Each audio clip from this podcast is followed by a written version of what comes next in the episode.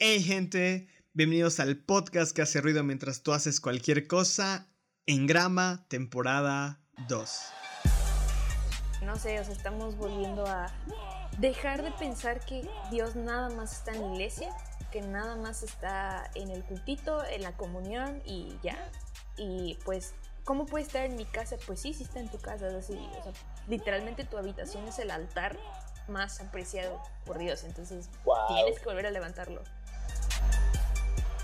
Hola a todos, qué bueno que están aquí. En Grama está de vuelta y esta vez trae la temporada 2. ¿De qué va a tratar?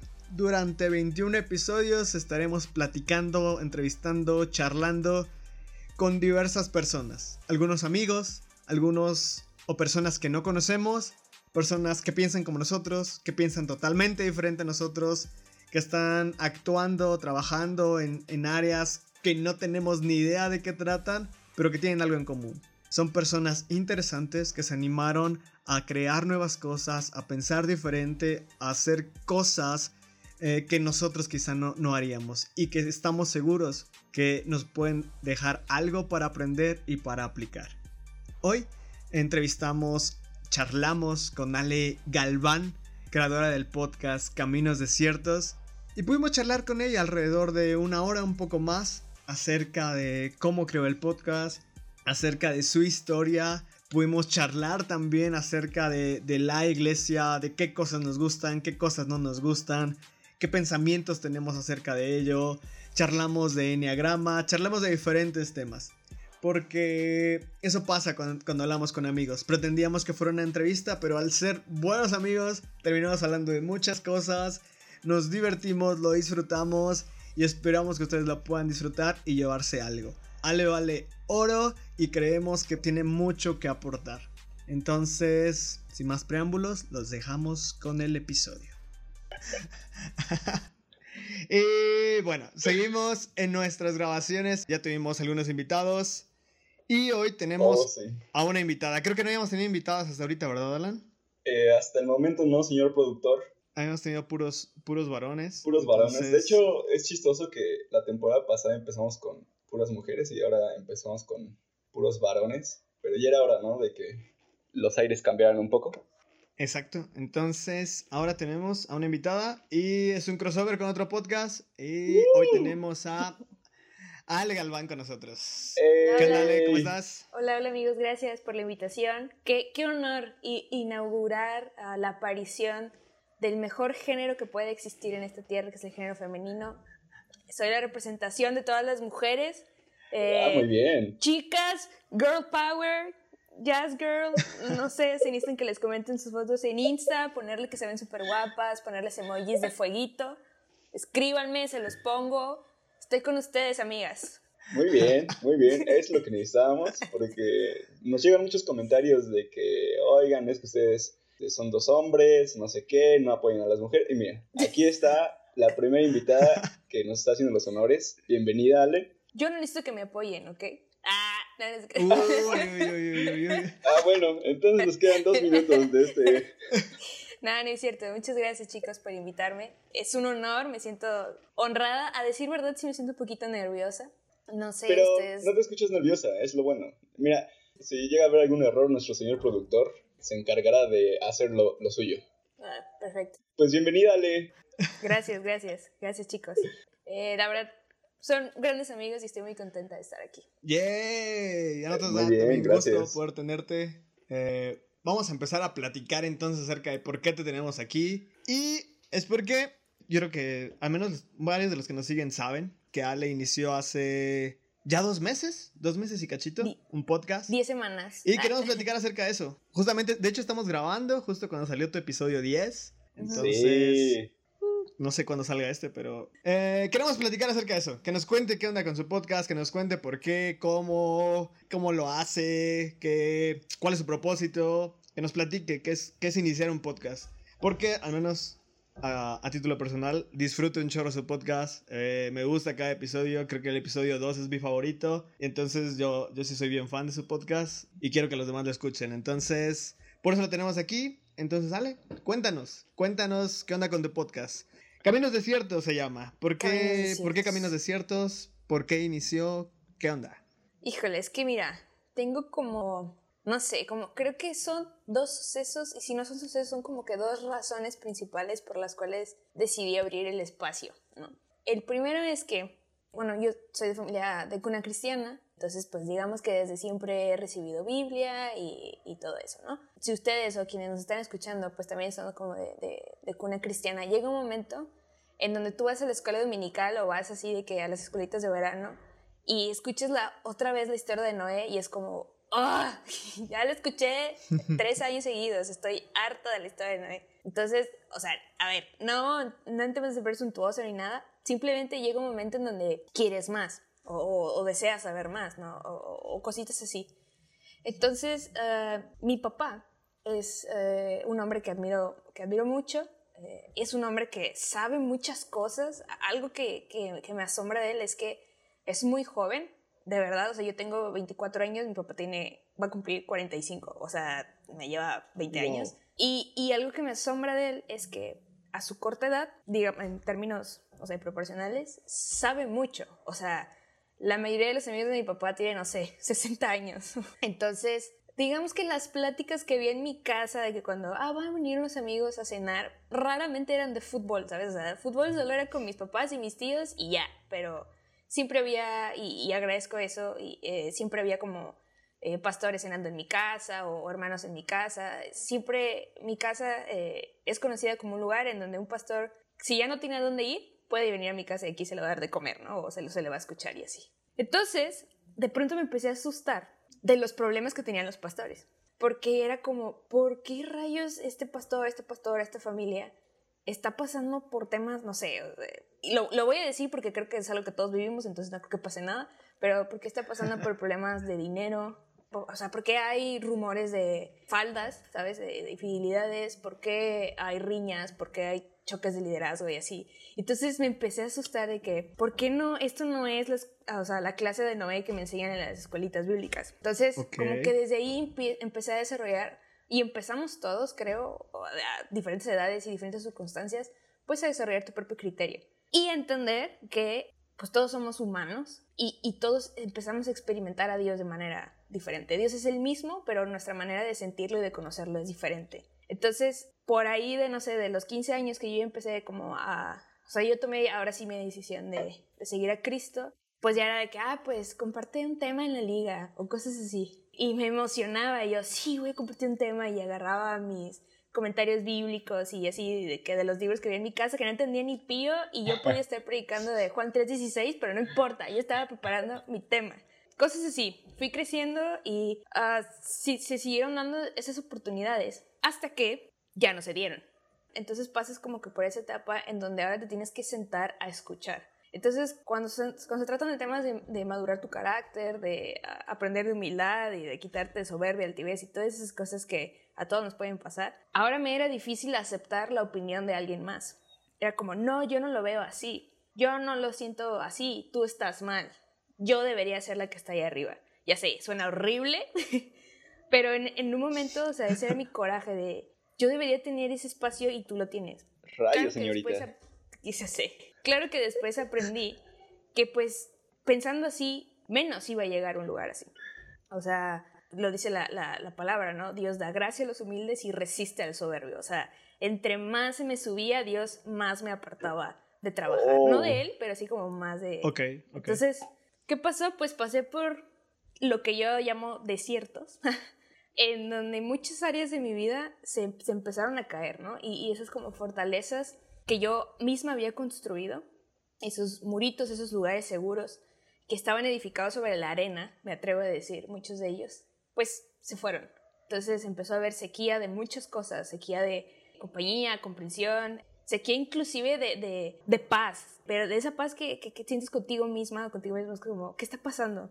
Y ya fue en ese proceso donde dije, Dios, es que la he estado regando todo este tiempo. No que mi deseo de conocerlo no fuera genuino, porque el deseo estaba, simplemente pues había mucha carne que renunciar todavía. Entonces, por eso sentí que pasé por una temporada larga y de desierto, en donde uh, literalmente siento que mi, mi persona, si lo quieres ver como un jarro, se rompió y Dios ha ido trabajando en volverlo a construir. Y ya, entonces llegó un momento en donde ya más tranquila yo, empecé a escribir como mensajes, que eso descubrí que me ayuda mucho como para tu relación con Dios, o sea, escribe como autosermones, o sea, escribe, escribe lo que quieres que te digan, o sea, lo que te gustaría ir a un lugar y que me gustaría que dijeran esto, pero pues es para ti, ¿no? Oh, wow. Y ahora mi problema era, lo quiero decir, pero ya no bajo esa percepción de para que me escuchen, porque nadie más merece ser escuchado que yo. Sino es, lo quiero decir porque yo sé que alguien más está sintiendo como yo.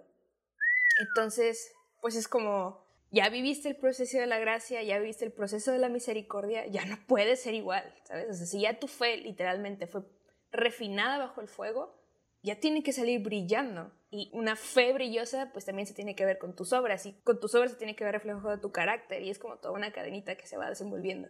Y entonces ahora tenía como hojitas de, ¿y ahora qué hago? O sea, como lo digo. Y debo de confesar que, pues no sabía.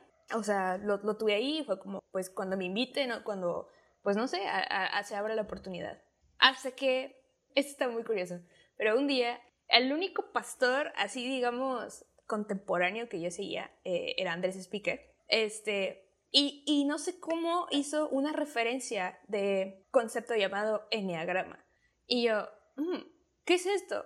Eh, y obviamente como cualquier fariseo celoso de la ley de Dios era como este horóscopo que la iglesia ha adoptado y, y, empecé a buscar de él, a decir verdad para encontrarle lo malo en lugar de encontrar lo bueno y me di cuenta que es como, pues, es una joya esto, no sé por qué no se ha explotado al 100%. Y ahora sí que una cosa llevó a la otra y llegué a el espacio, al podcast de uno de los pastores que más admiro, que, o sea, él ni siquiera me hace en el mundo, pero que admiro, admiro su fe, admiro su manera de expresarse, admiro su forma de ser, que es Jesiah Hansen.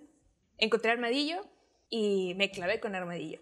Y yo empecé a escuchar lo que él decía y decía cosas súper locas, que decía, si este vato se para en mi iglesia, y más en el sur supongo, pero si se para en la iglesia y dice esto, lo corren. O sea, lo agarran a himnarios, le avientan himnarios o, o yo qué sé, o sea, no.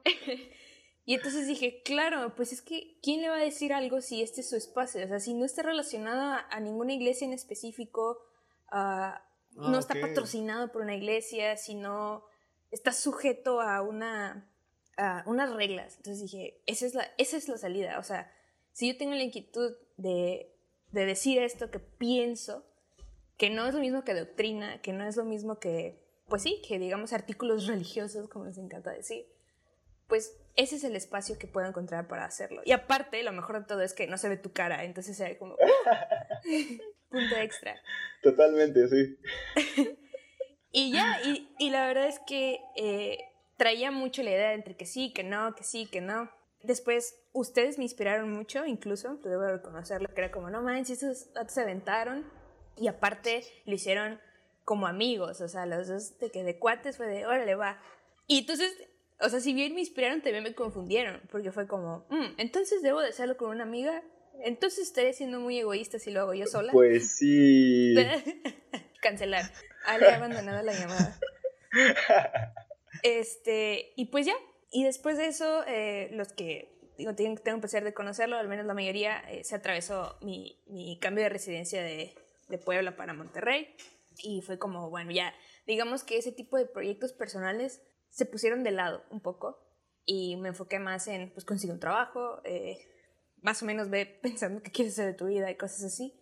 Pero se atravesó la bendita pandemia, que, me, pues así es bendita, porque fue como otro desierto involuntario en el cual me sumergí y fue como, es que es el momento, si no es ahora, voy a seguir atravesando desiertos y o sea, sí está padre, señor, pero no es como que me encante estar metida ahí adentro, entonces voy a aprovechar este momento donde ya salí del desierto, de, al menos de ese desierto, y me puse literalmente a grabar como las hojitas que tenía uh, escritas, y pues sí, me encontré más podcasts, me empecé como a agarrar ideas, eh, más o menos checar el formato de los programas y todo eso, y listo, esa es mi historia, perdón por extenderme eh, eh, tanto. Esa es la pequeña introducción de... perdón, perdón, ya me voy a callar. No, no, no, está bien. Por, por, eso es un crossover, porque todos platicamos y nos extendemos mucho. amigo. no, no es cierto. El punto, eh, algo que mencionaste o que acabas de mencionar ahorita, sobre eh, que tuviste una pequeña estancia en Puebla y después regresaste a, tu ciudad natal. Y precisamente fue aquí donde te conocimos, ¿no? En, en Puebla. ¿Cómo fue tu estadía aquí en Puebla? O sea, ¿cuántos años pasaste acá? Uh, cuatro años y medio. Y, o sea, ¿cómo te la pasaste? ¿Qué, qué hubo de bueno? ¿Qué hubo de malo? ¿Qué, ¿Qué aprendiste? Eh, ¿Aquí tuviste algún desierto? ¿Cómo fue todo? Uy. Este, me, voy a tomar un minuto para llorar. Si quieren, pueden dejar de grabar en este momento. Ah, ¿en serio vas a llorar? Rayos. No, no es cierto. No, no. ¿Cómo creen? Híjole, mira, desde niña he tenido de mudanza de casa, nada más para que se den idea de casa, o sea, pero han sido 12 casas diferentes. Ah, su. Porque, eh, digo, mucha gente no lo sabe, pero mis papás me tuvieron muy chiquitos y pues estaban literalmente en la ruina. Entonces al principio dormíamos eh, como que en un cuarto que alguien les rentaba y después como pues ya se acabó, pues ahora este cuarto que alguien más nos rentaban. Entonces digamos que se fue así cambalachando las cosas. De hecho, me cuentan que la primera sala de mi casa fueron unas sillas de la oficina de mi papá, que fue como, bueno, este, me las llevo a la Esa, esa, historia está muy buena, ¿eh? O sea, no, no, no pensé que fuera así, está cool. Ajá, bueno, sigue, sigue, continúa. Sí, así fue. Entonces, digamos que he tenido muchas mudanzas y, y, te digo, una cosa que admiro de mi papá y, de mi mamá, que siempre ha estado ahí para apoyarnos a, a, los, pues a los dos y a él, ah, es como no, o sea, no nos podemos quedar aquí, o sea, tenemos que seguir echando ganas, tenemos que seguir echando ganas. Y bueno, entonces eh, yo soy en realidad de, de, Reynosa, Tamaulipas, que está como a dos, dos, tres horas de aquí en carretera de Monterrey. Y yo pues vivía allá, allá tuve cambios de casa y cuando tenía como seis, seis, siete años vinimos la primera vez a Monterrey y nos quedamos aquí uh, como unos cuatro años y luego regresamos a Reynosa y luego este Reynosa me quedó un año y medio y la verdad fue un, año muy difícil, era cuando la inseguridad estaba a tope. Entonces, eh, pues fue como, no, vamos a regresarnos porque está, o sea, es, demasiado, ¿no? Y si hay oportunidad de salir, pues salgamos. Entonces veníamos acá pues, a Monterrey otra vez. Entonces digamos que al cambio estaba no acostumbrada porque nunca te acostumbras al cambio, pero ya tenía yo conciencia de que, ah, va a pasar. O sea, mm, esta sensación se va a quitar y me voy a acostumbrar. Pero el día que me dijeron, es que saben qué, les puedo decir cómo me enteré que me iba a ir a Puebla, pero no quiero sonar muy grosera. sí, este, dilo. No sé, no sé si es horario matutino o... este, bueno, iba yo saliendo de la, de la, de la universidad y iba caminando hacia la paradita del, del camión y ya, tarara, iba caminando y me mandó un mensaje a mi papá, hacia el grupo de familia. Y ya me dice, Ale, o sea, se me hizo raro que me escribiera a mí en el grupo de familia, o sea, ¿por qué no me escribió aparte? No lo sé y me pone, ¿sabes qué es un pipope? Y yo, ok. ¿Pipope? ¿Qué es eso? Y pues yo, o sea, la boba, neta me puse a pensar de que pues es una comida, es un dulce. Llegué a pensar que era tipo un volcán, porque neta sí me sonaba como a popo, o sea, como pipope, pues popo, no sé. Hasta que busqué y ya, es, ya vi lo que decía. Este, y yo, obviamente ignoré todo lo demás, pero dije, Puebla, poblano, ¿qué? Y ya fue cuando llegué a mi casa y estaban aquí los dos sentaditos y literal así como, pues tenemos que decirte algo. yo, oh. entonces, sí fue como, ¿qué rayos? O sea, son mil kilómetros de distancia, eh, voy a ver a mi familia, digamos, mis abuelos, mis tíos, una vez al año.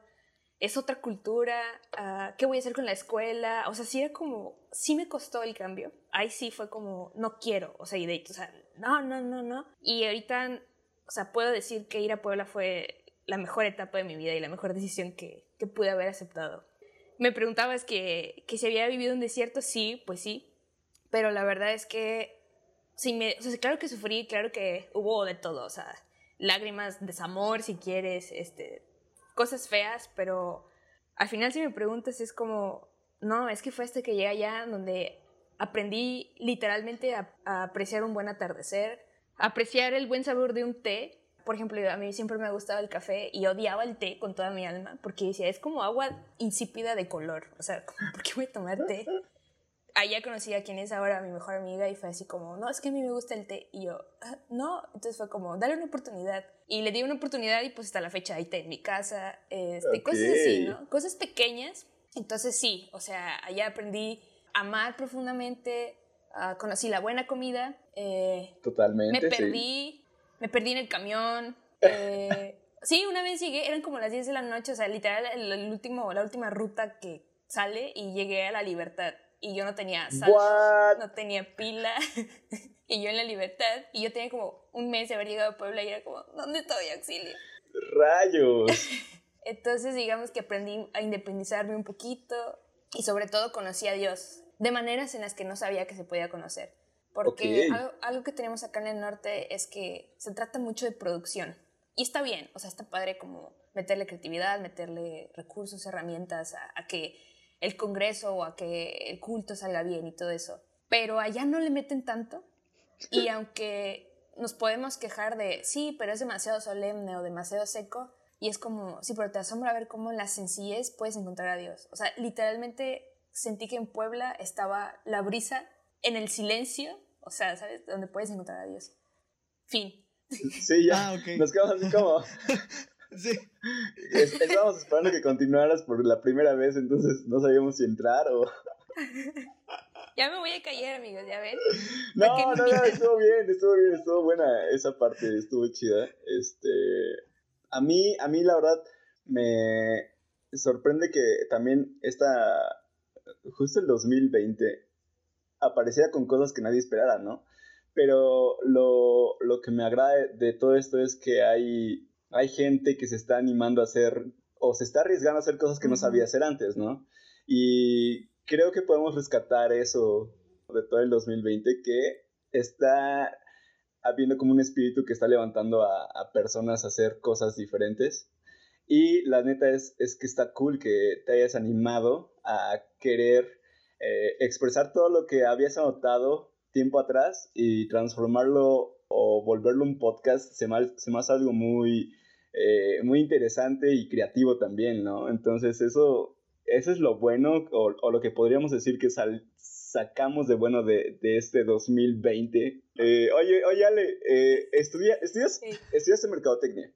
Estudié mercadotecnia. ¿Por qué mercadotecnia? ¿Sabes qué? Se me está haciendo preguntas que tienen una larga historia. Disculpe, querido público. que Dale, dale, dale, esto. dale. Bueno, En gramas verdad, desiertos es esto, señores. Está padre, está padre. Está bien padre, bueno. Ahí está. Pero cuéntanos, cuéntanos tu, tu breve introducción de por qué este Ok. mercadotecnia. Seré breve, seré breve. Tu breve introducción.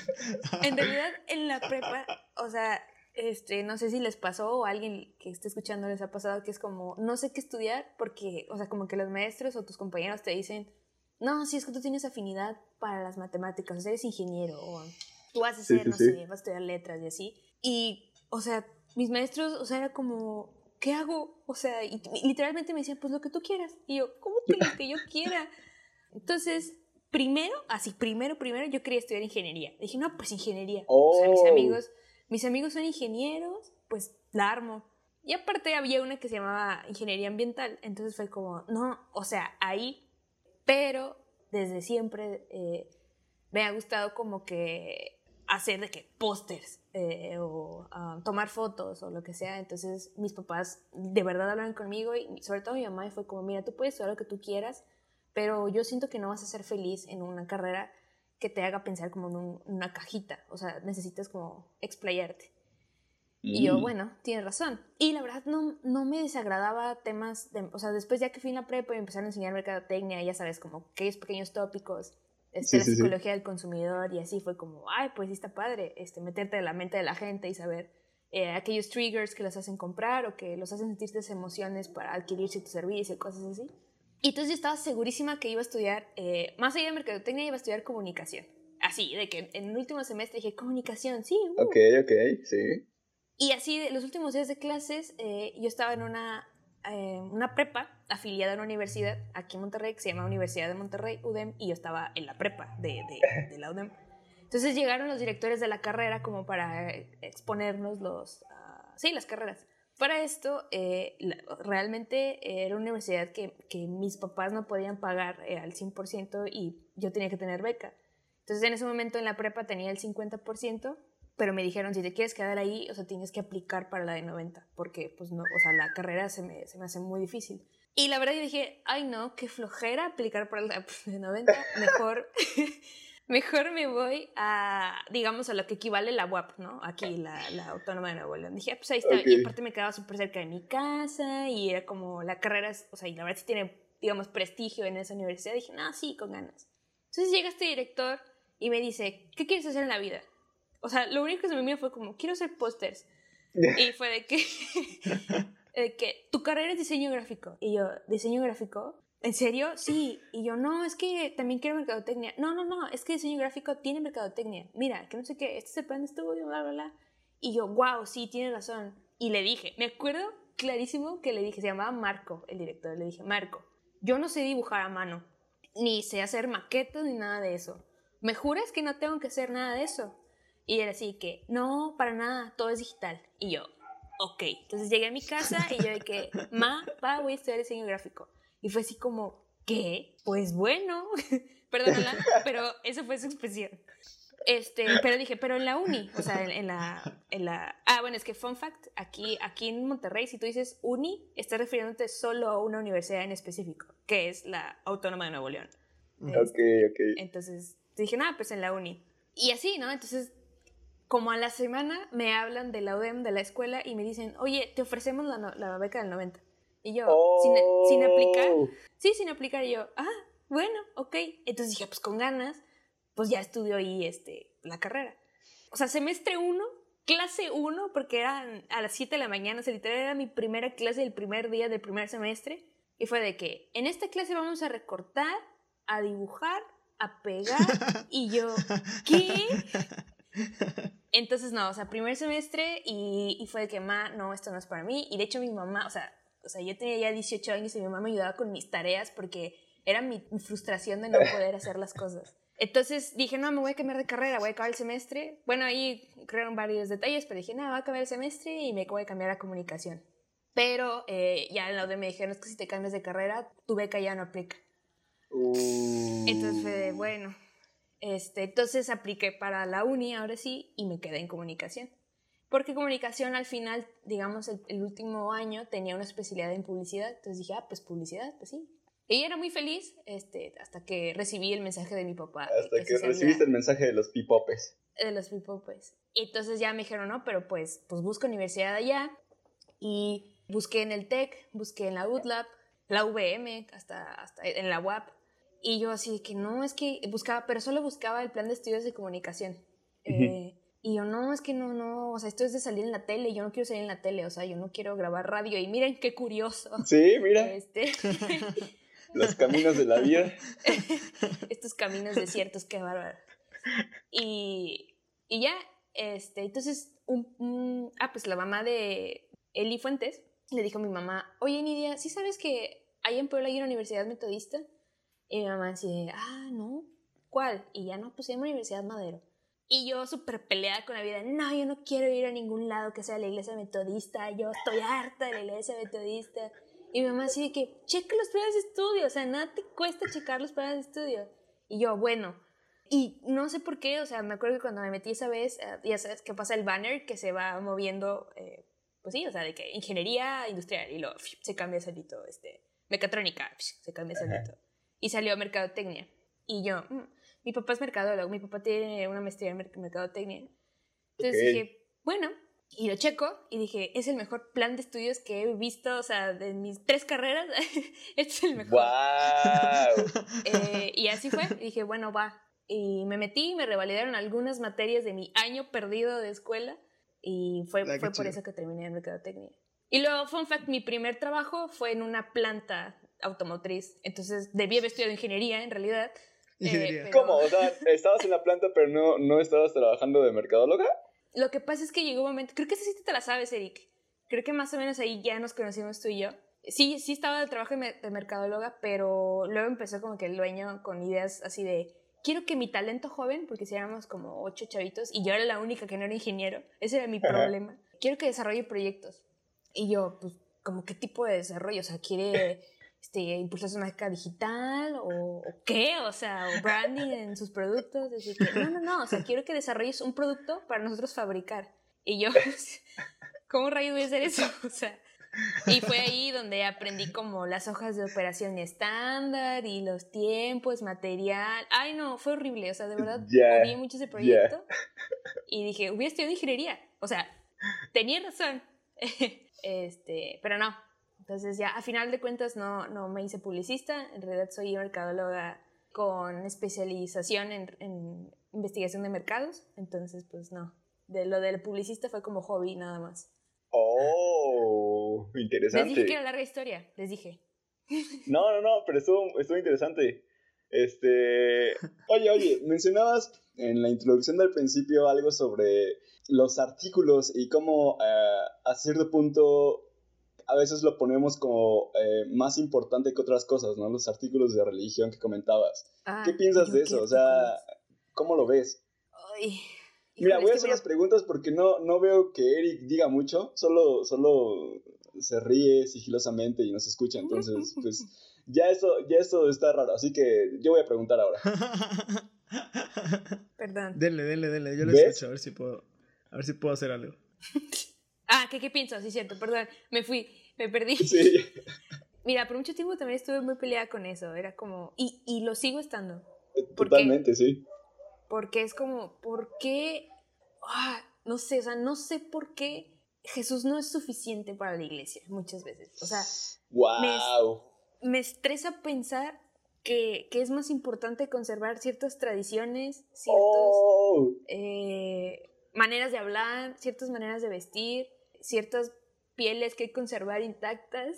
ah, wow. no sé cómo. ah, Y, y yo entiendo que, por ejemplo, el, el otro día, precisamente escuchando a Jesiah Hansen, habló más o menos de eso y decía: Oye, es que para, para mucha gente, algo, un- una señal, una canción, eh, un ritual, lo que sea, es como un recordatorio de cuando conoció a Cristo. Entonces, no conciben la idea de hacer iglesia sin eso, porque con eso conocieron a Cristo. Entonces, como que desde ahí se me bajó el enojo. Dije, ok, entonces empecé a, a enoja- o sea, dejar de enojarme y empezar a comprender más al hermano que necesita a fuerza ponerse traje para predicarle a jóvenes Ok. que no usamos traje, porque así conoció a Cristo. Entonces, pues, pues bueno, lo toleras. Pero ¿qué pasa cuando todo fluye menos el Espíritu Santo? O sea, no entiendo. No entiendo cómo le- es más importante que fluya, que haya milanesas para la hora de la comida, o que fluya, que, que haya himnarios para todos. Y si no hay himnarios para todos, ¿por qué es más importante reiñar a la gente que no se sabe el himno? Y no te preocupas de su relación real con Cristo. O sea, no te preocupas de si ya tuvo un encuentro con Él, no te preocupas si, si está luchando con su pecado. O sea, eso me, me molesta. Pero mira, Oh, pueden ser tanto tradiciones así como de antaño, vamos a ponernos así, como las tradiciones nuevas. Te decía, ay, no, es que no podemos tener culto porque no hay luces, no, hay, no tenemos este, Sí, sí, sí. metrónomo, se va a escuchar mal las canciones. No podemos poner música viejita, se tienen que ser todas de Hilson para adelante porque qué oso volver a Jesús Adrián Ok, Romero. O sea, eh, entonces sí, como que, eh, ¿qué opino? Pues están mal.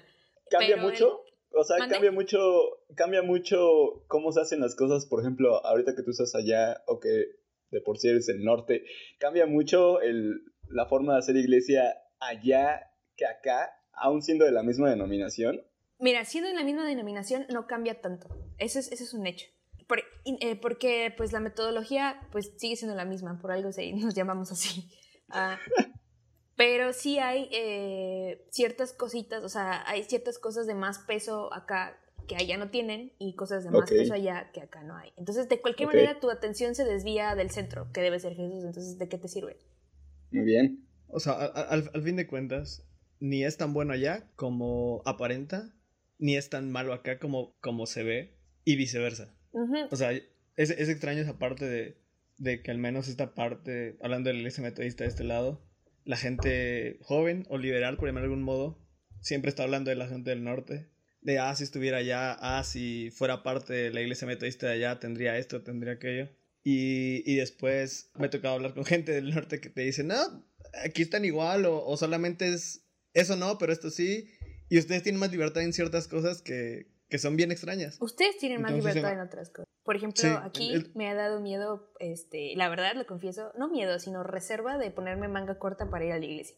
por tu, tu pecaminoso señal del diablo que tienes en tu brazo. ¿no? Sí, básicamente. Pues eso, ya, eso es a, hazlo. eso es a- eso es a lo que iba, eso es a lo que iba, o sea, al fin de cuentas es bien extraño porque aquí tenemos cierta libertad para ciertas cosas que allá no, y al- no sé, no sé. Por eso al fin de cuentas ni es tan bueno allá como parece y ni es tan malo como parece y aquí no es tan malo ni tan bueno. Exacto. Ujú. Ok, oigan, y, bueno, yo voy a ser el que hace las preguntas, porque creo que así responde Eric. ¿Qué, cómo, ven, ¿Cómo ven la actualidad de la iglesia? En general, o sea, no, no, mm, no denominacionalmente, sino en general. o de la iglesia? No, no, no, no, en general, estoy diciendo que en general. ¿Cómo la ven? O sea, ¿qué piensan? Qué, ¿Cuál es su sentir? ¿Qué observan de, de la iglesia en general, actual? Señor productor, usted primero. Ahí está, miren. Es extraño porque ahorita no podría evaluar como... O, sería diferente la evaluación de la iglesia porque es una temporada donde la iglesia se está haciendo de manera totalmente diferente. Entonces no sabría decir, o no, no, no sé específicamente a qué te refieres con la pregunta de qué opino de la iglesia. Pero me voy a atrever a decir algo y, y es que creo que la iglesia se topó con algo que jamás en la vida se había enfrentado y donde la iglesia no va a volver a ser la misma que era antes en muchas cosas. O sea, en la forma en que, en que se hacía iglesia, en la forma en que se conectaba con la gente, en la forma en que se predicaba el evangelio, en la forma en la que veíamos el mundo o, el, o el sí.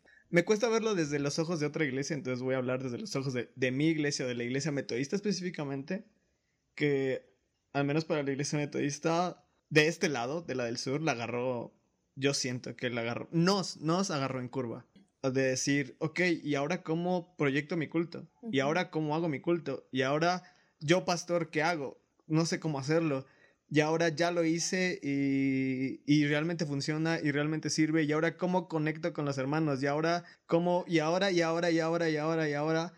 Y por eso tú veías a las iglesias, por llamarlo de un modo, grandes, hablando de, de, los, de las personas que ya mencionó Ale, y Isaiah Hansen, de, de Andrés Speaker, de, de, estas iglesias, que llevan cierto tiempo haciendo eso porque van a la par de lo que el mundo hace, no en el sentido de ser igual al mundo, sino de hablarle al mundo en sus condiciones, en la forma en que, en que puedan entenderlo. Y de este lado, seguimos pensando de, de manera que la iglesia se tiene que hacer como lo hacía Juan Wesley, ¿me entiendes?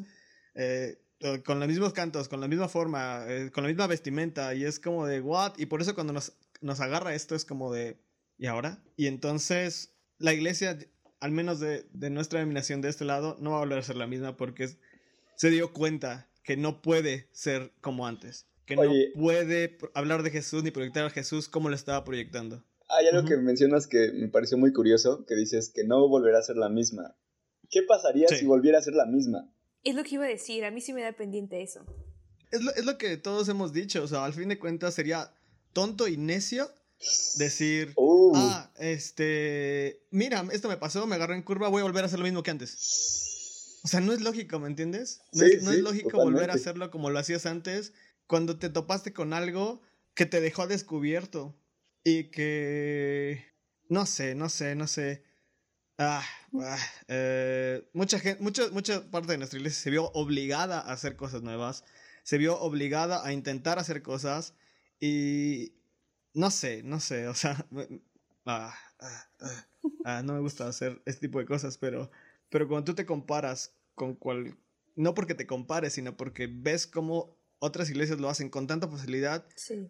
Eh, dices, ¿qué rayos con mi iglesia? Y, y entonces tratas de empezar a hacerlo, pero ni siquiera sabes cómo hacerlo, no sabes ni cómo preguntar, estás limitado a estar en tu casa y a tratar de buscarlo todo por internet, y a eso me refiero. O sea, si, si en este punto llegas a la iglesia y vuelves a hacerlo como antes, sería necio, absurdo y sí sería como un como como decir no aprendiste nada. No aprendiste nada y estás, estás condenado a hacer a tener la misma cantidad de gente a, a, a, seguir a que la gente te sigue mirando como, como lo haces, porque la iglesia, nuestra iglesia tiene cosas muy bonitas, muy bonitas, pero cosas muy random y, y, a veces abrazamos más lo random y lo, lo, lo, que no nos, lo que no nos hace crecer. Como el cuello claro, claro.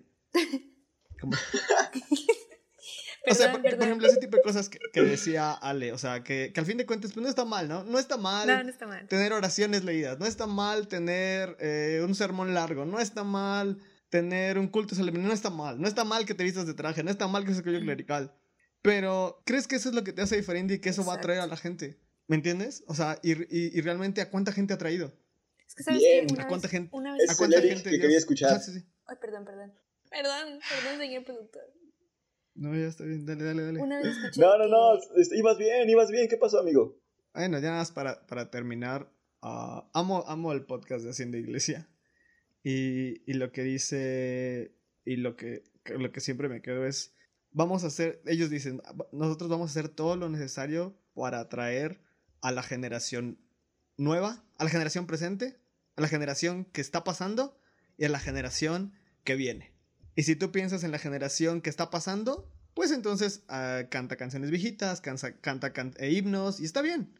Pero si tú piensas en la presente, vas a tener que pensar de otra manera. Vas a tener que pensar en nuevo tipo de música, en nuevo tipo de, vestimenta, en nuevo tipo de lenguaje, en nuevo tipo de cultura, de, de pensamiento. Y si tú piensas en la que viene, lo que haces en la presente no va a alcanzar a la que viene. Entonces, eh, si, no, si no te mueves, literal, creo que estás destinado a, a, morir. O sea, al final de cuentas, lo que pasaba en las iglesias de Europa era que se llenó de tanta gente viejita que cuando esos murieron, ya no había más gente en la iglesia. Y, y eso es la parte que, que, a mí me preocupa y que yo creo que sería ilógico no pensar en estas generaciones, en las que vienen, y tratar de hacer cosas diferentes. Porque al fin de cuentas Jesús hacía eso. Jesús hablaba al presente de la gente de manera que la gente lo entendiera. No hablaba, no sé, en arameo antiguo para que nadie lo entendiera, ¿me entiendes? No, de hecho, el comentario que iba a decir era ese, justo el que dijiste de las iglesias de Europa. O sea que me parece que, no sé si se han fijado, pero estamos, o si no solo en la iglesia, sino ya a nivel nacional, en todos los sentidos, estamos viendo mucho por la generación que ya pasó eh, y se está viendo poco por la generación que está aquí y por los que vienen. Y, estamos viendo mm. todo por, eh, vamos a verlo así, darle una mejor vida a los que ya van de salida y está bien, o sea, y es como una muestra de amor y todo, pero oye, hay niños que están creciendo que van a crecer con ideas de a mí no me pelan, para mí no hacen ningún espacio, porque no ven por mi necesidad, y no sé, o sea, me parece que debemos encontrar un balance también en las iglesias por eso. Porque sí, eventualmente se van a morir y es como, ¿y ahora? Entonces sí, sí está, de preocuparse. Eh, entonces, eh, ¿qué piensan que va a venir después de, de, la, de la cuarentena, después de la pandemia? O sea, ¿cuál es su sentir? ¿Creen que venga un despertar? Eh, ¿Sí? ¿Un despertar en la iglesia? No sé. Yo creo que va a haber de dos sopas. O sea, va, a ver. van a haber de, de, las que sí se van a, poner las pilas de, de, no manches, o sea, Dios sigue hablando, eh, hay que seguir trabajando. Precisamente para lo que dijo Eric, o sea, no podemos permitir que nos agarren así de parados, o sea, de mal parados. Pero también creo que va a haber otra como de, no, ya para qué. O sea, ¿para qué sigo haciendo esto si seguían viendo la transmisión de otra iglesia y no de la mía? O sea, cosas así. Entonces, sí siento, o sea, no que la iglesia vaya a desaparecer, porque hay una promesa incluso bíblica de que, ni las puertas del infierno van a prevalecer contra la iglesia, ah, pero sí creo que va a haber mucha reestructura en cuanto a que va a haber algunos líderes y algunos liderazgos que van a desaparecer, eso sí. Oh. Eh, y otros que se van a reforzar y otros que van a nacer. Entonces sí va a ser como que un ciclo de la vida ahí extraño. El ciclo de la vida con todo y cantos del Rey León. Ah, estaría muy padre. Justo en eso estaba pensando. Sí, yo también escuché el ciclo de la vida y me, me recordó a eso. Mis engramas me llevaron a eso. De hecho, de, repente he llegado a ver historias donde veo que a tus, a tus perritos les pusiste nombres de los personajes. Sí, sin vainala. Aunque, ¿sabes? Eh, cada vez pienso que debí haberlos llamado Timón y Pumba, porque... Uh, hubiera estado bueno, ¿eh? También, también son, muy, son muy agradables esos personajes Pero, ¿cómo iba a saber yo que uno iba a estar chiquitita y la otra iba a estar gigante y gordo? O sea, yo no tenía acceso al futuro para saber eso. ¿Quién es el gigante y gordo? Simba. Bueno, a lo mejor es un Simba ya maduro, como, como cuando es rey, entonces. no, qué maduro. Ese perro no conoce de madurez. reprográmalas y empieza a decir. Timón y Pumba. Timón y Pumba. ¿Saben qué me estaba acordando antes de que se me vaya la idea? De, ahorita que dijo Alan, de que en qué, en qué parte de iglesia estábamos no sé, siento que estamos como en la película de Volver al Futuro. O sea, siento que estamos volviendo al pasado que es el futuro, a su vez. Sí, sí, sí, entiendo. Porque ah, como que, no sé, o sea, estamos volviendo a dejar de pensar que Dios nada más está en la iglesia, que nada más está en el cultito, en la comunión y ya. Y pues ¿cómo puede estar en mi casa? Pues sí, sí está en tu casa, es así, o sea, literalmente tu habitación es el altar más apreciado por Dios, entonces tienes que volver a levantarlo. Muy bien. pero, te refieres a que el tiempo actual te está diciendo el lugar donde me encuentras es en tu casa, no necesariamente en la iglesia, ¿a eso te refieres? Sí, sí, sí, sí, a eso me refiero. Y más allá de ese donde me encuentras, ese es donde me debes de adorar con más intensidad. Oh, muy bien, me gustó eso. me gustó eso mucho, mucho, mucho. Pero con herramientas del futuro, ¿no? O sea, es como, digo, no tenemos tenis que vuelan, pero pues sí tenemos celulares que transmiten los servicios y cosas así. Entonces, sí es una temporada extraña. O sea, sí, la neta sí es como, ¿qué rayos? O sea, ¿cómo le voy a explicar a mis nietos esto? Con la película de Volver al Futuro. Con la película. ya, lo mencionaste.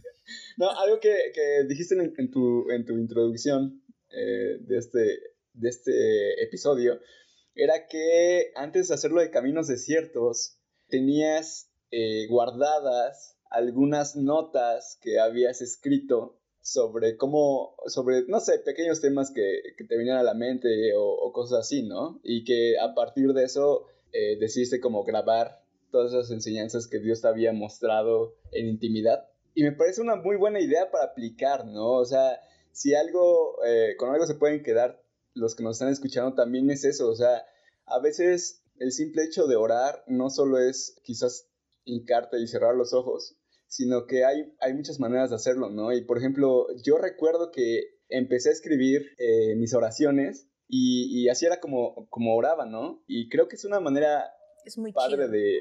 Sí, sí, sí. Y, y, por ejemplo, últimamente me ha costado bastante el hecho de, de orar, porque me levanto y, trato de orar, pero de repente, no sé, sigo en ese mood de querer seguir durmiendo y, no puedo, no me puedo concentrar. Pero a raíz de que mencionaste eso, me, me entró esa, esa idea de, ok, creo que, voy que otra vez voy a retomar esa fórmula, ¿no? De anotar mis oraciones y así ya no me voy a quedar dormido.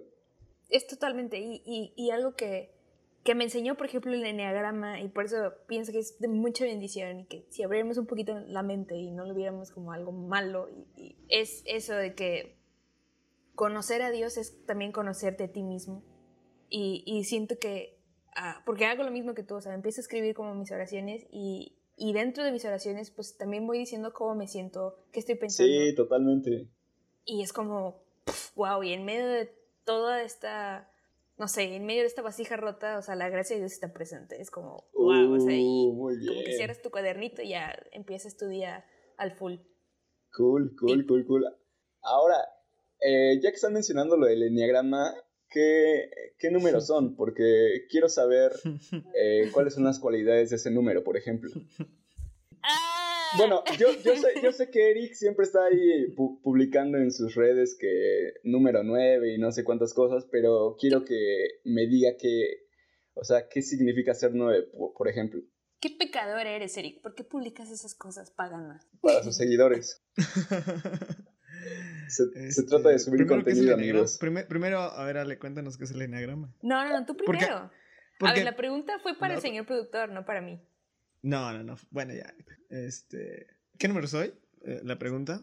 Sí, esa fue la pregunta. Eh, soy un, estoy casi seguro que soy un 9. Todavía dudo entre ser 9 y 6, pero estoy cada vez que veo las cosas del 9 diría que soy un 9. Eh, ¿Por qué? Especialmente me di cuenta que era un 9 cuando o me di cuenta que muchas cosas que había durante toda mi entre juventud, eh, bueno, más bien, entre mi etapa de prepa y universidad, eh, no sabía cómo explicarle a la gente. Eh, cuando leí que era el número 9, es como si alguien me hubiera leído literal la vida.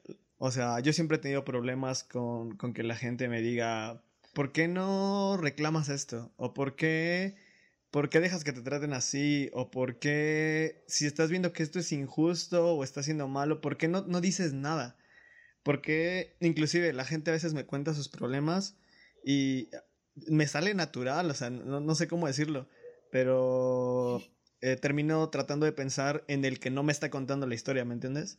O sea, yo escucho la historia y es como de, ok, te estoy escuchando, te creo, pero ¿qué hay de la otra versión?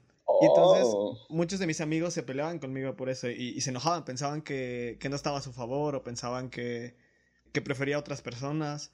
Y no sabía cómo explicar, no sabía cómo explicar. Y el número 9 especialmente o, es considerado como un, pacificador, alguien que está en medio de las cosas y que trata de entender a todos, hacer caso a todos y ver por todos y no tener problemas con nadie. Entonces, cuando yo escuché eso dije, "What? Eso es todo lo que me ha sufrido toda mi vida." Toda mi vida he sido así y no sabía cómo explicarlo. O sea, yo soy siempre alguien que está preguntando por la gente, está preguntando qué le gusta, qué no le gusta, porque me interesa, no sé por qué, y, procuro que la gente se sienta amada, especial, uh, valorada en esas cosas. No sé por qué, o sea, me gusta estar como a la mitad, y, eso sé, es extraño. Entonces, por eso especialmente creo que soy un 9, además de que eh, hablando de cosas, otras cosas específicas, como que siempre, cuando tomo decisiones, procuro estar tranquilo, o sea, que me genere paz. ¿A qué oh. me refiero? A que siempre, siempre que tenía que tomar una decisión era como de, no, es que esto no, es que esto no, es que me hace sentir inseguro, es que no me siento tranquilo. Si no me sentía 99% tranquilo, o sea, que no estuviera eh, sin un pensamiento de inseguridad, o sí, un, sentimiento de paz, por llamarlo de algún modo, no tomaba una decisión. Por eso también la gente se, me odiaba porque decía que era falto de tomar decisiones y literal, cuando vi que todo eso dije, wow, es que soy yo, soy yo, soy yo el que... ¡Soy esto! Entonces, por eso estoy casi seguro que soy un 9, o prácticamente diría que soy un 9. Y, ya, a veces no es que no tengas decisión, no es que no es que no tengas ganas de decidir, es que de verdad no, no sabes qué decidir, es que de verdad no tienes una opinión acerca de cosas. O, a veces si la tienes, no quieres decirla. ¿Por qué? No sé. Por ejemplo, como, como ahorita que casi no hablaba, es como de neta, no, no, no sé qué decir, o sea, no no tengo algo, entonces... hasta que de repente aparece algo, pero si no, entonces literal, por eso soy un 9. No lo sé, Rick. Y, ya, a grandes rasgos es eso. A ver, Ale, tú que, tú que mencionaste lo de los engramas, explícanos un poquito, porque el señor productor no nos explicó nada de qué es un engrama. Ah, y después de eso... Ok, diga. sí, engrama es un podcast. Un. De... engrama es No, no, esa fue la pregunta. ¿Qué es un engrama? O sea, quería, quería saber si sabías que es un engrama para que ya te explique después. Pues sí, de hecho apenas debe decir que el señor productor, mira, básicamente en términos prácticos, porque pues tampoco es como que le sepa mucho al respecto, es un test, vamos a decir así, o, una matriz de personalidad, pero es que es más como una matriz eh, de personalidades, de, eh, en donde se tratan de agrupar, y en términos generales, porque pues no, no es como que haya una definición específica para cada número, eh, se tratan de agrupar, digamos, las personalidades más comunes o más notorias de, la, de los seres humanos. No tiene nada que ver con el zodiaco ni esas cosas, no tiene nada que ver con las estrellas ni la alineación de Júpiter, o sea, no, sino que es, es, básicamente como un número tiene, coincide mucho, o sea, con ciertas actitudes, ciertos deseos, y ciertas razones por las cuales hacen las cosas. De hecho, creo que se, se, basa más en la razón o en el deseo de, por, los motivos de los, del por cuál hacen las cosas. Entonces, pues en, en, en, términos de liderazgo, eh, se sirve bastante porque te conoces a ti mismo y tú como líder o, o lo que sea o, o, sea, o el rol que quieras tomar, hijo, este, mamá, papá, tío, lo que sea, este, sabes por qué eres como eres y, y, y también te ayuda a detectar ciertos como detonantes, ¿no? Que dices, no, no voy a hacer esto porque sé que me voy a poner así y voy a afectar a los demás, ¿no? Y también te ayuda a comprender un poquito a los demás, cómo se comportan y por qué lo hacen. Y, de acuerdo a lo, que, a lo que dijo Eric de sí mismo, si es un número 9 o tú qué piensas? Sí, totalmente, es un número 9. Total, oh, total, muy totalmente. Bien. Porque sí, o sea, a mí también, yo soy de esas personas a las que va a chillar con Eric. este, Y a oh. veces también me molesta que es como, mm, no te preocupes, todo saldrá bien. Eh, piensa también en fulanito, fulanita. Eh, también le está pasando Mario. ¿De qué hablas? Un clásico de Eric, ok. Este, pero sí, y, más que nada, pues es también admirar esa, esa paz y esa tranquilidad que lo identifica, que es como a mí, yo me puedo estar ahogando en un vasito con agua y Eric literal solo ve el vaso y sin agua. Es como, no, oh. solo salte de ahí. Eh, sí, básicamente. Muy bien, muy bien. Bueno, ya le cuéntanos qué eres. Pues mira, yo soy un 4. Hasta, de hecho, hasta hace poquito le dije a Eric, se me hace que soy un 6, porque de pronto me entra como la obsesión así de saber a cada rato, pero no, o sea... No eres, no eres un 6, no, para nada. Lo volví al 4. Eh, Ok, ¿en me qué da consiste el pena 4? decir. ¿eh? Ah, sigue, sigue, ¿en qué consiste el 4? Ahora, ahora, es, es extraño, creo que Ale dice que le da pena porque creo que quiere, va a decir las partes malas de por qué es un 4, ¿no? Es que Pero, es pero es horrible. extraño por qué, por qué- por qué lo enfocan, a- por qué lo enfocas así, o, o porque a veces yo también lo enfoco así, así como de chin, soy un 9, maldita sea. O sea, en lugar de, de valorar. Porque al fin de cuentas el enneagrama te permite valorar no solo lo malo, sino lo, lo, lo bueno de ti, por llamarlo de algún modo. Entonces, bueno, ya era un paréntesis. Dale, Ale, no pienses. No, no, no te, no te sientas mal por ser un 4. Ay, bueno. Es que, o sea, Dale, dale. el, el, hay, o sea, híjole, es que es un tema súper extenso. O sea, de hecho hay como, de, dentro de cada número hay como que varios tipos adentro del mismo número. Pero... Vamos a cortar este podcast y vamos a uno de, del primero. Y De hecho, solo vamos a dejar la este de introducción. La introducción que, de lo que dijo Ale ya ahí, Yo- ahí va a ser. Perdón, Yo- perdón, ya no me inviten. Yo, yo creo que hasta se va a cortar esa parte porque ya ni hablamos del podcast. Está chido, es lo que te decía, Ale. O sea, al fin de cuentas, iniciamos con algo y terminamos hablando de otras cosas. Al menos cuando son cosas muy específicas, como nos ha pasado, pero cuando solamente tenemos un tema, iniciamos con algo y es el tema que sale a la mesa. Entonces, ahorita fue así y, y ya, dale. Agradezcanle al que está haciendo las preguntas, por favor, porque Eh, Porque no siempre lo puedo hacer yo. Ay, no sé, pues sí, soy 4. El 4 básicamente, ay, es como que se puede resumir en una, en una palabra emocional. eh, y eh, a mí, ya sé que Eric dice que está mal que lo vea de este lado, pero a mí cuando yo lo conocí, cuando yo vi este término dije, ¿qué rayos sí soy? Y es el- el- la palabra envidia. O sea, la palabra envidia caracteriza mucho al 4. Y se escucha horrible. Y la primera vez que yo lo leí, también dije, no soy envidiosa, ¿qué hablas?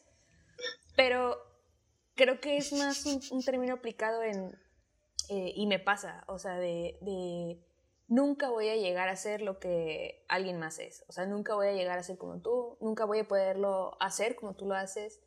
Y, y, es como, sí quisiera tener lo que tú haces, pero no puedo. O sea, es como, mm, pues no, o sea, nunca voy a llegar a ser suficiente.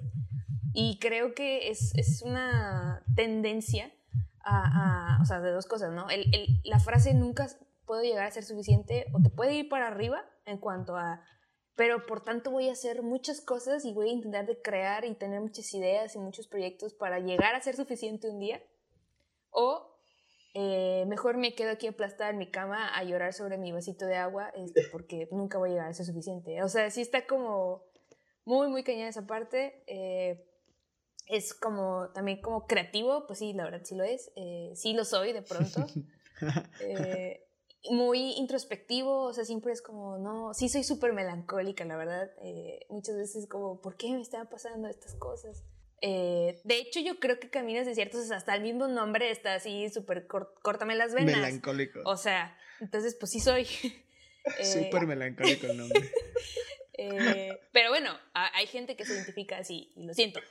Eh, muy bien, sí. O sea, el podcast de, de Ale es para para cuatro. números 4. Sí, sí, sí. Ahí Si eres cuatro, No, ve, no ve es a cuatro. No es para cuatro, no es para cuatro. Es curioso, porque si eres un cuatro no te va a gustar. Ah. Porque no lo hiciste tú. Te dije. Entonces, no, tienes que hacerlo tú para que te guste. Entonces está así como. Oh, muy buena es un conclusión, término me gusta. general. Pero el de ustedes sí me gusta, muchachos. El de ustedes sí es como un 4-ish. Entonces, sí aplica. El de ustedes me gusta porque no lo escucho. Porque el, la- el arte está chido, básicamente. Ah, Oh. ah, no es cierto, no es cierto. Bueno, vamos a admitir que, de hecho, hasta Spotify ya quitó los primeros dos episodios que teníamos porque estaban un poco piñatones. Pero fuimos mejorando y mira, estamos en la segunda temporada con eh, haciendo un crossover con Caminos Desiertos. Y, y qué chido, qué chido. Mira, no, no había platicado tanto con, con Ale, pero la verdad es que me estoy divirtiendo mucho. O, o no sé si decir me divertí mucho porque no sé cuánto te- tiempo tengamos con, con nuestra invitada. Pero muy buena plática, muy agradable, la verdad. No, muchas gracias. Besito, de verdad muy honrada. Y perdón porque sí, a veces la lengua se me suelta y no me puedo callar. Discúlpenme. Pero sí, estuvo muy padre. La verdad es que sí, muy divertido. Bueno, va- vamos a terminarla, ¿qué les parece? Dale. Este, pero eh, yo, yo tengo algo en mente y, este, y me gustaría eso. Ha- Hablamos ahorita, al menos la última parte, como cosas negativas de, de nuestra iglesia. ¿Qué no te gusta de los artículos de religión? ¿Qué no te gusta de lo que hizo la iglesia en ese tiempo? Eh, ahorita lo del enegrama, ¿qué, ¿qué, cosas feas salieron de nosotros, no? Así como, ah, descubrí que era esto y entonces no me gusta, pero bueno, lo que sea. Hablemos de, terminamos hablando de cosas positivas, terminamos hablando de qué sí les gusta de la iglesia. ¿Les parece? ok. ¿Me oyeron? Sí, te oímos. Dale, Ale. Ah, ok. Entonces, Ale, ¿qué sí te gusta de Ah, sí, sí, a ver. Ahora yo pregunté. Oh, ok, este, ¿qué sí me gusta de la iglesia? ¿De nuestra iglesia? Sí. Ok.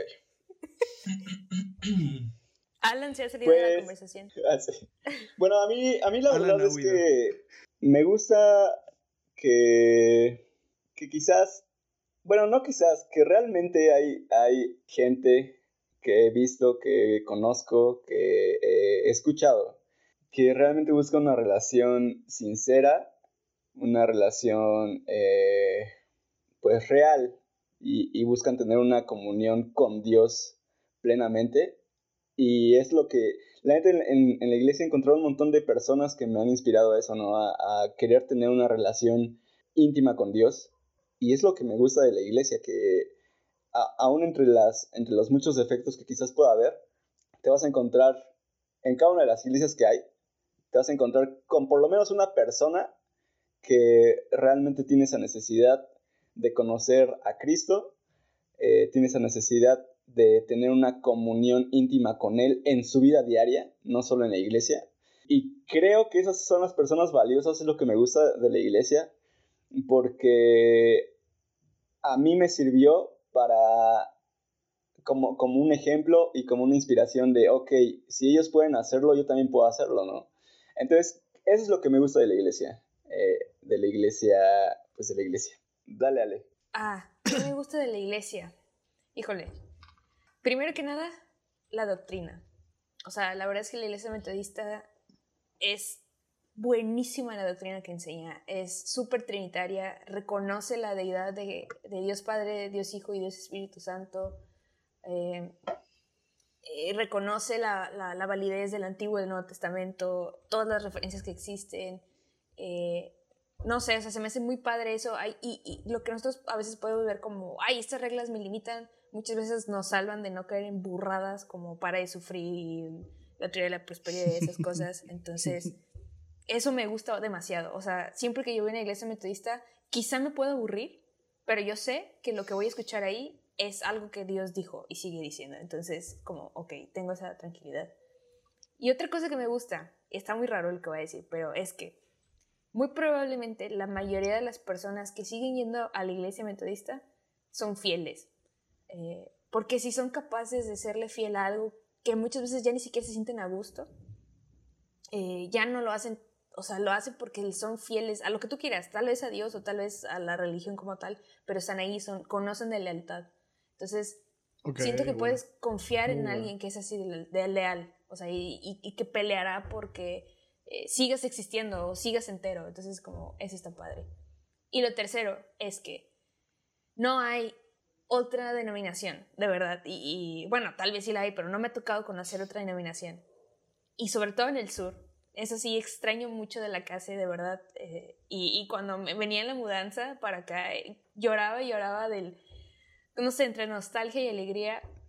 las ligas son geniales. No otra vez, no por el esquema de ritual, sino por la, fraternidad que se forma, los amigos, las aventuras, el dormir en el piso, en el catre con chinches, sin chinches, sin bañarte, bañándote, eh, comer todos, lavar los platos asquerosos, ya babeados por todo el mundo, cantar la bendición y que se escuche así como que en toda la cuadra, porque son muchos chavos. Eh, no sé, o sea, eso es hermoso y de verdad solo lo tiene la iglesia metodista. O sea, solo los metodistas podemos ensuciarnos las manos así. Eh, por Dios y, por, y por nosotros mismos, o sea, por, la gente, por los hermanos. Entonces, sí, eso es lo que más amo de la iglesia metodista. Total, total, totalmente de acuerdo. Cool. ahí está. No, no, solo son cosas malas de la iglesia, no crean que detestamos nuestra iglesia, amamos nuestra iglesia, servimos en nuestra iglesia. Hemos pasado, yo creo que los tres, ¿no? Prácticamente. Bueno, a pesar de que yo creo que Alan sí ha cambiado un poquito más, pero también desde Morrillo, los tres hemos estado en la iglesia metodista, ¿no? Sí, sí, sí. O sea, entonces, yo creo que realmente la amamos. O sea, realmente la amamos, realmente nos preocupa. Cuando llegamos a decir algo que nos enoja, no lo decimos porque la odiemos, sino porque, ah, queremos un cambio. De hecho, yo, estoy seguro de eso. O sea, trabajamos los tres por un cambio. O sea, no es como que nos sentamos y empezamos a criticar, sino que hacemos todo lo que está en nuestras manos por hacer un cambio. Anhelamos un cambio. Estos podcasts no nuestro son cambio, parte del cambio. Estos podcasts son parte del cambio. Uh, muy bien. Me gusta eso. De hecho, no he escuchado podcast de, de, metodistas. Bueno, el de León, pero. El de Leo, pero. Ay, yo, León, wow. No, el de Leo. El de, cosas, el de cosas comunes, pero bueno. ¿Cuál Leo? Ah, sí. Leo Lozano, ¿no? Leo Lozano. No sé por qué siempre que habla Eric se escucha todo triste y se pone melancólica la cosa. ¿Qué? No sé, a mí, que cuando hablo eh, parece que todo se pone triste y se pone melancólica eh, el ambiente. Es que de pronto sí es como que bajamos el registro de la voz. Sí, sí, sí. Nos ponemos como en modo sabio. Creo que el engrama también indica, eh, ¿cómo se llama? El ah, olvídenlo, olvídenlo. Ya, dale, dale, dale, dale. bueno, vamos a dejarlo hasta ahí. ¿Les parece? Sí. Sí, sí, sí. Este. Eh, la idea era un podcast sobre algo en específico. Terminó siendo totalmente diferente y está súper cool. Solamente es. Siempre nos. Bueno, no siempre. Ya no nos había pasado eso. Ya no nos había pasado eso de. De, de terminar hablando de otras cosas, pero está chido. Está chido porque al final de cuentas hablamos de cosas que ni pensábamos hablar y la verdad, me, gustó, me gustó poder oír a, Ale un poco más porque conocer un poco más de lo que piensas es bueno. Eh, conocer a gente diferente, porque al fin de cuentas creo que Ale piensa muy diferente a nosotros en ciertas cosas y eso es bueno. Soy bastante un bueno y la verdad. Sí, soy un 4. De hecho, te lo dije para que te sientas así súper contenta y digas, sí, soy diferente. No, o sea, está chido. O sea, literal. Eh, escuchen los podcasts de Ale. Sí, escuchen eh, Caminos Desiertos. Porque sí, uh, creo que vale la pena. No son, no son episodios tan largos. Eh, toca cosas diferentes, cosas que no escucharías de, al menos en la iglesia metodista, desde tu púlpito, desde el púlpito. Y es bueno. No es mejor que. No somos. o, o lo que dice ella no es como, ah, soy mejor que alguien. Simplemente es alguien expresando lo que ha querido decir desde hace mucho tiempo y que yo creo que Dios usa. ¿En dónde te pueden encontrar, Ale? ¿Dónde pueden encontrar tu podcast? Ah, en Spotify y en Apple Podcast, ahí Caminos Desiertos. Y pues ahí en Instagram, arroba Caminos Desiertos, ahí manden un mensajillo, no sean ingratos. Sí, este, amigos, sigan, a, sigan a, Caminos Desiertos. Ya. ahí están las redes sociales, ahí está donde, los pueden, donde la pueden encontrar. Eh, denle una oportunidad si si no has escuchado el podcast. Y pues gracias por aceptar este crossover con los chicos de Engrama. Fue un placer, la verdad estuvo súper, súper padre y, de verdad espero que se repita pronto el Engrama Desierto. Bueno, si es que a la gente le gusta, va capaz sí, de Sí, sí, vamos a esperar, vamos a esperar la, opinión de la gente. Si, si la gente dice, a mí me, me, agradaría hacer o quisieran eso mensualmente, pues mira, un, un ingreso extra de dinero no nos quería mal.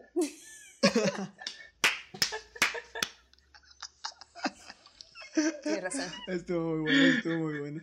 Pues ahí está, mira, ahí está la sugerencia de, de Ale. Vamos a poner la encuesta. Si el público este, muestra una buena recepción sobre esto, pues le damos, ¿no? Que, fun fact, casi nunca responden nuestras preguntas, así que no esperemos mucho de, de esta, en esta ocasión. Pues está padre, o sea, sí, de dos personas, eh, desde tres personas, dos responden que sí, pues ya lo hicimos. Muy bien, muy bien. Mira. Respondemos desde, desde nuestro Instagram personal, desde Caminos Desiertos, desde Nocturno, desde, desde sello, creativo. sello creativo. Por cierto, por cierto, eh, Tienes razón. Razón por la que, la que también eh, te invitamos a este crossover fue porque eh, la temporada pasada lanzamos esa pregunta de a quién les gustaría que invitáramos y alguien mencionó a Ale Galván. Pues ahí está.